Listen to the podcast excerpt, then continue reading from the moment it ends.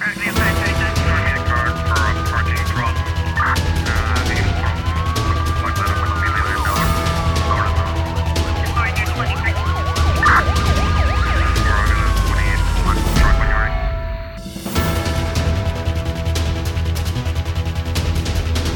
O Tribunal da Comarca da Brava condenou esta segunda-feira um indivíduo do sexo masculino de 69 anos de idade a 7 anos de prisão pela prática de um crime de agressão sexual contra uma criança de 14 anos. O homem tem um prazo de 15 dias para recorrer da sentença do Tribunal da Comarca da Brava.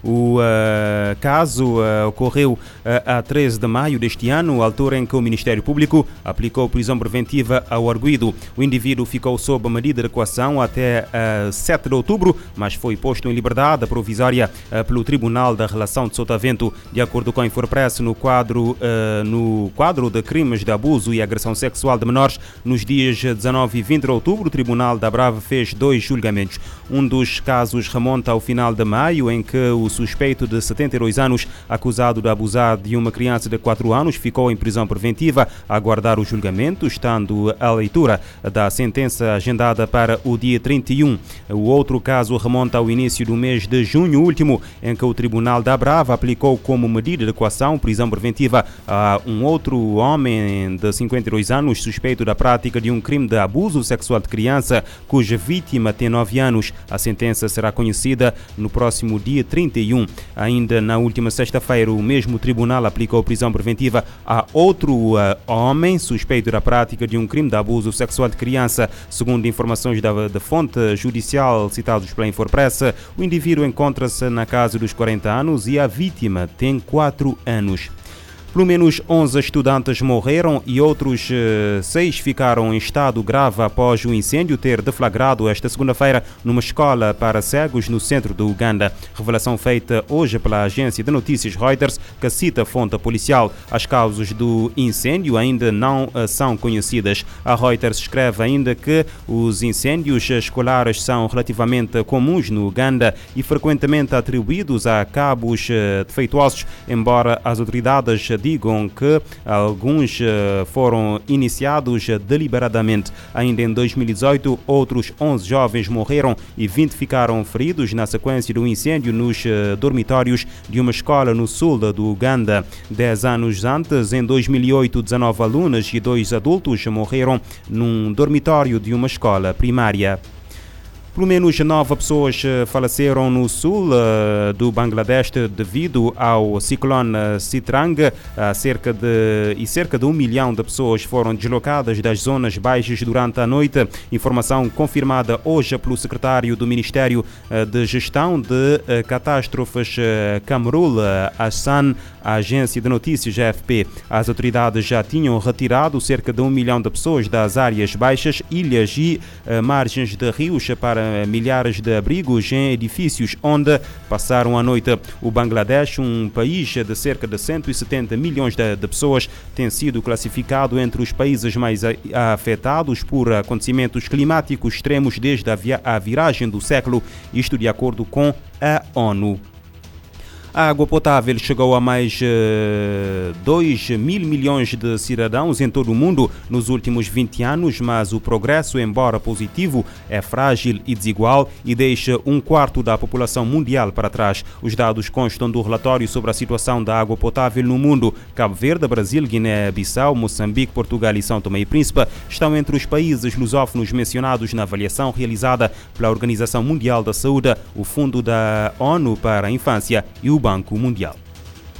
A análise aponta que mudanças climáticas aumentam a frequência e intensidade de secas e inundações, que agravam a insegurança hídrica, interrompem o abastecimento e arrasam comunidades. Comentando a publicação de Nova York, a diretora executiva da iniciativa Saneamento para Todos do Unicef, Catarina Albuquerque, disse que ações para chegar ao nível de fornecimento desejado podem precisar de investimentos quatro vezes maior do que os atuais. Ainda temos muitas desigualdades dentro de cada país, número um. Número dois, estes progressos estão a ser ameaçados tanto pelas alterações climáticas, como pela pandemia, como pela crise financeira. Todas estas circunstâncias ameaçam o progresso que foi feito e põem em risco futuros progressos. Isto é o número dois. E número três, eh, o que o relatório nos diz é que temos que aumentar os investimentos dramaticamente. Quando eu falo em investimentos, não estou só a falar de investimentos financeiros, temos que aumentá-los, obviamente. Acho que o, nível de investimento tem que, a nível global, quadriplicar em áreas que muitas vezes ficam esquecidas. O relatório recomenda aos governos a investir também na forma estratégica de fortalecer capacidades para planejar, coordenar e regular a prestação de serviços se o mundo quiser alcançar o acesso universal à água potável e mitigar efeitos das mudanças climáticas. A especialista destacou o que precisa ser feito nesse processo. Como, por exemplo, em melhores instituições, em melhor coordenação, eh, em legislação, em políticas públicas. Sem estas peças básicas do puzzle, será impossível haver um setor de água e saneamento que consiga trabalhar, prosperar, servir as pessoas e realizar os direitos humanos à água e ao saneamento para todos. A diretora do Departamento de Meio Ambiente, Mudanças Climáticas e Saúde da OMS, Marianeira, recomenda que seja fornecido maior acesso à água potável para salvar muitas vidas, a maioria delas crianças. Com as mudanças do clima, o apelo é acelerar esforços para garantir o acesso confiável de todos à água potável, por este ser um direito humano e não um luxo. Da ONU News em Nova York, Eleutério Gavan.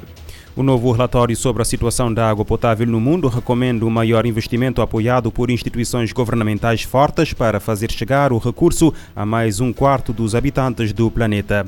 A polícia moçambicana está preocupada com o aumento do número de cidadãos que eh, entram no país de forma ilegal e que suspeita estar associado a grupos terroristas. Só nas últimas duas semanas foram três os grupos de pessoas neutralizadas na província de Manica e os seus recrutadores detidos para investigação. Orfeu Lisboa e Maputo.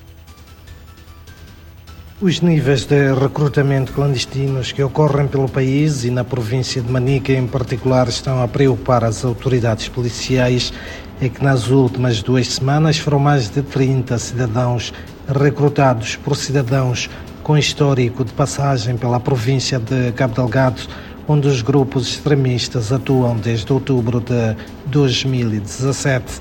Mário Arnassa, porta-voz da polícia, volta a chamar a atenção à sociedade para a denúncia da circulação de pessoas estranhas nas suas zonas de residência e que promovam a oferta de trabalho.